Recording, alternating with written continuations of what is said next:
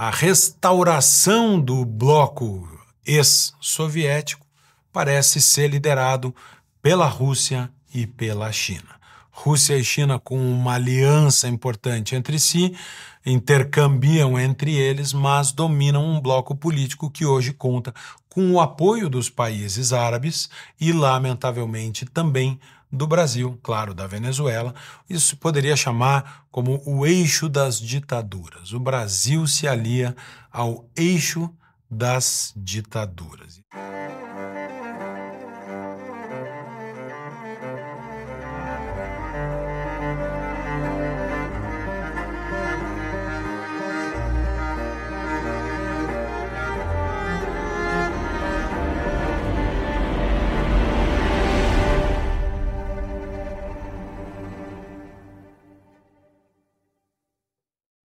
Mundo vai viver uma nova Guerra Fria? A Guerra Fria acabou com a queda do Muro de Berlim naquele 9 de novembro de 1989. Aquele momento, o mundo que era dito bipolar entre Estados Unidos, um bloco liderado pelos Estados Unidos, e a União Soviética do outro lado, esse mundo atravessou por cima do muro e deu as mãos com o fim do, do, da divisão da Alemanha, que vinha desde a Segunda Guerra Mundial, parecia que o mundo caminharia para uma concórdia, a tal ponto que Francis Fukuyama escreve sobre o fim da história. A partir de agora, não há grandes novidades, o mundo vai ser isso aí mesmo. Terminaram as guerras, acabarão os conflitos, é claro que num exagero para dizer que a solução do pós-Guerra Fria era uma solução daquilo que Eduardo Viola chamou da hegemonia das democracias de mercado.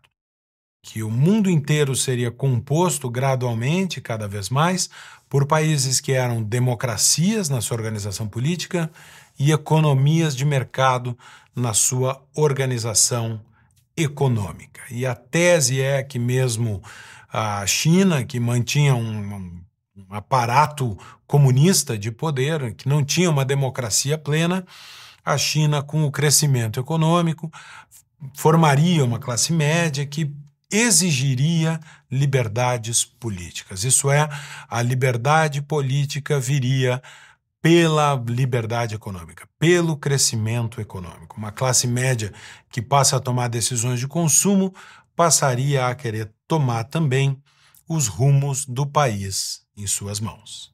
Nesse contexto, o mundo inteiro começou a comerciar. É o momento da chamada globalização econômica. Os países diversificam seus parceiros comerciais, investimentos começam a acontecer na China, um país que anteriormente era do bloco contrário ao da Europa e dos Estados Unidos, e a China começa um processo de industrialização que hoje é a indústria mais forte do mundo. Sempre é importante lembrar que a entrada dos Estados Unidos na Primeira Guerra, na Segunda Guerra Mundial, ela foi crucial pelo tamanho da indústria americana. Tanto que Churchill, nesse discurso, chamava os Estados Unidos para a guerra. We shall defend our island, whatever the cost may be. We shall fight on the beaches, we shall fight on the landing grounds, we shall fight in the fields and in the streets. We shall fight in the hills. We shall never surrender. And if, which I do not for a moment believe, this island or a large part of it were subjugated and starving, then our empire beyond the seas, armed and guarded by the British fleet, would carry on the struggle until, in God's good time, the new world, with all its power and might, steps forth to the rescue and the liberation of the old. Ou seja, Churchill chamava os Estados Unidos para a guerra. O novo mundo precisa vir em resgate do velho. O ataque a Pearl Harbor acontece em 7 de dezembro de 41 e os Estados Unidos entram na guerra, estruturando a sua capacidade industrial bélica. Isso é decisivo, porque o desembarque da Normandia acontece em junho de 44 e no ano seguinte a Alemanha, que dominara a Europa, tomara conta do continente, sofre uma derrota cachapante e Hitler se suicida.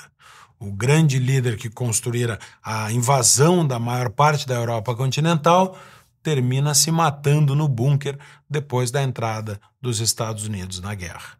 É claro, a liderança política, mas também a capacidade industrial foi crucial para que os Estados Unidos decidissem, junto com a Inglaterra e com a França, a guerra, a Segunda Guerra Mundial.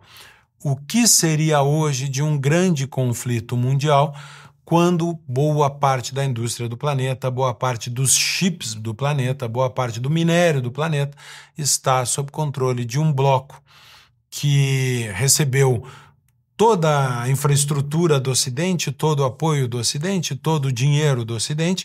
A China é o maior parceiro comercial de diversos países da Europa e das Américas.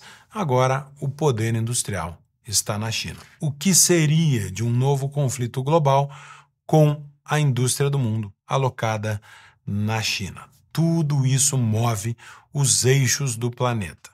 Tudo isso faz com que este novo bloco esteja sendo formado. E há hoje o princípio, o início, os primeiros passos da restauração de um mundo bipolar. E o Brasil escolheu já o seu lado.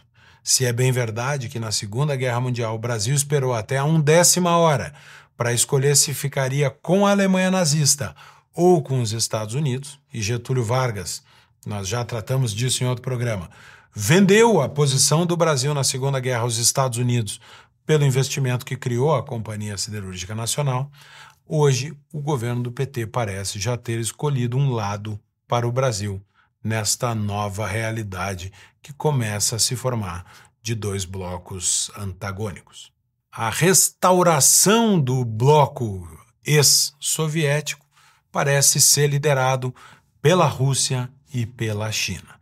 Rússia e China, com uma aliança importante entre si, intercambiam entre eles, mas dominam um bloco político que hoje conta com o apoio dos países árabes e, lamentavelmente, também do Brasil, claro, da Venezuela.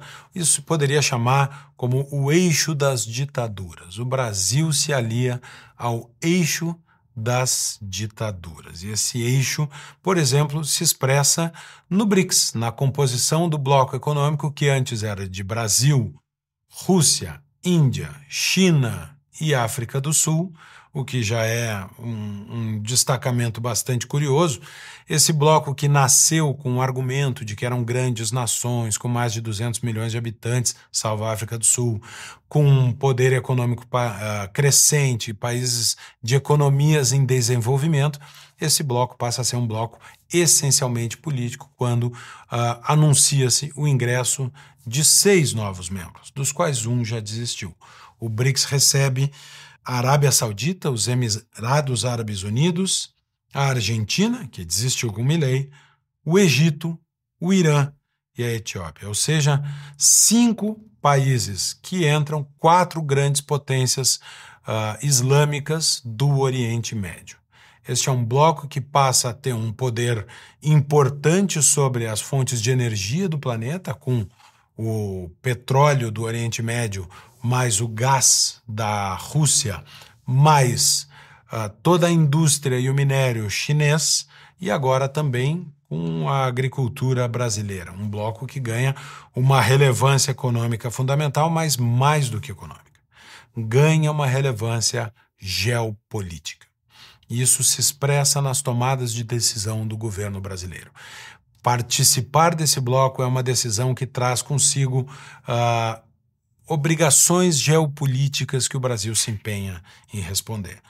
Estes passos são, por exemplo, esta manifestação do governo federal uh, contra a independência de Taiwan. O governo brasileiro defende, aliás, replica um discurso da China de uma só China, que é a batalha territorial da China. Isso também influenciou a posição do governo Lula de não se opor à invasão russa da Ucrânia. Não há uma declaração forte do governo contra a sua parceira russa, a Rússia, pela invasão da Ucrânia. É importante perceber também que esse bloco uh, que se formou começa a dar passos para resolver todas as suas questões territoriais. Isso significa que a Rússia invadiu a Ucrânia, a China olha para Taiwan disposta aparentemente a dar os passos finais para acabar com a independência de Taiwan, a Venezuela fez o seu movimento uh, na Guiana, em Essequibo, o a próprio Hamas, ou seja, o, islamismo avançando sobre Israel, este bloco está ganhando coragem para agir territorialmente. E o Brasil fraco na questão da Venezuela, fraco na questão da Ucrânia e no tema do Hamas sobre Israel, assustadoramente, as declarações de Lula da Silva foram essas. Nessa guerra, sabe, depois do ato provocado, e eu digo ato de terrorismo do Hamas, que provocou um ato, as consequências da solução do Estado de Israel é tão grave quanto foi a do Hamas. We have a group that commits a terrorist act on one side, and then you have the state that repeats even more serious than the terrorist act what they're doing now, because the problem is that we have almost 16,000 people dead. Então, para Lula, a resposta de Israel é igual ou pior do que o ataque do Hamas uh, no território israelense. Isso talvez influenciado por velhos amigos petistas como José Genuíno, que chegou a defender o boicote a empresas de judeus. Agora, eu acho que é uma coisa interessante, né?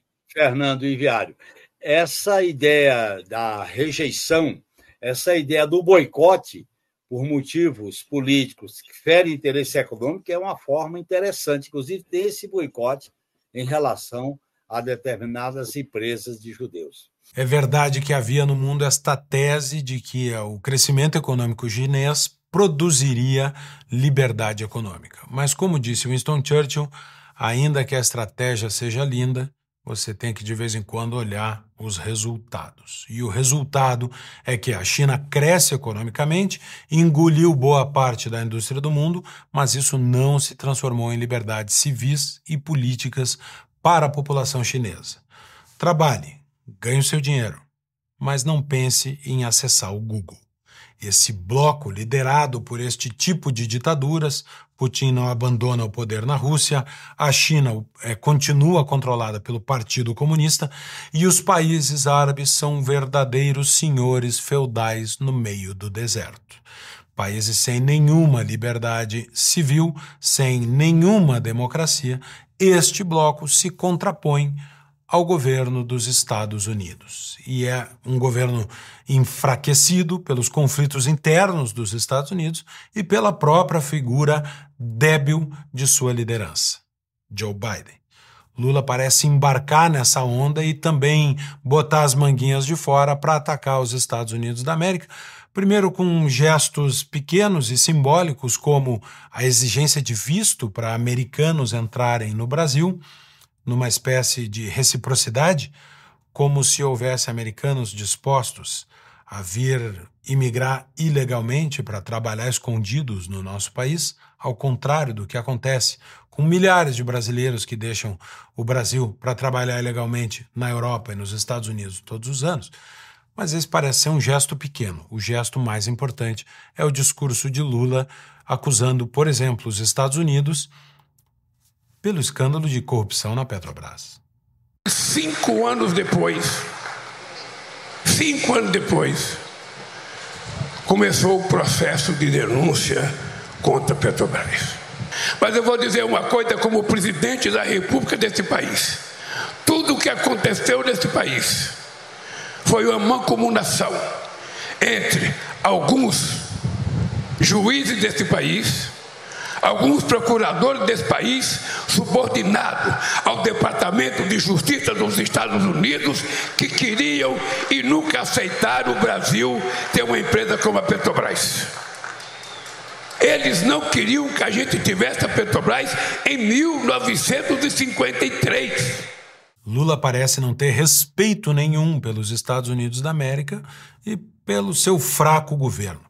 É verdade, Joe Biden é muito fraco. E é verdade que quando nós olhamos para a Guerra Fria tradicional, nós víamos um trio liderando o enfrentamento liderando este bloco das democracias, o bloco da liberdade, no enfrentamento à União Soviética. Esses três líderes ficaram famosos no mundo por puxar a resistência ao avanço uh, soviético. Eram Ronald Reagan nos Estados Unidos, Margaret Thatcher na Inglaterra, no Reino Unido, e o Papa João Paulo II. Essa era a qualidade da liderança. Uma liderança que era não apenas boa em política doméstica, não apenas entendia o cenário econômico que enfrentava, mas era capaz de defender fundamentalmente os valores que formavam o Ocidente democrático e livre. Era uma batalha de civilizações, de modelos de sociedade, não apenas de blocos econômicos. Thatcher, Reagan e João Paulo II foram a linha de frente do enfrentamento do comunismo.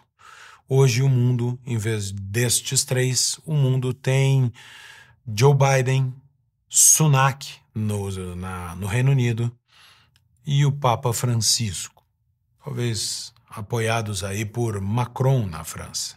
Em contraposição a essas lideranças ocidentais fracas, o bloco tem Xi Jinping, Putin e estes senhores feudais do deserto, os reis, os, os sheiks dos países árabes, todos eles muito convictos de defender os valores que os levaram ao poder, de defender o seu modelo de civilização, de defender a força do próprio governo.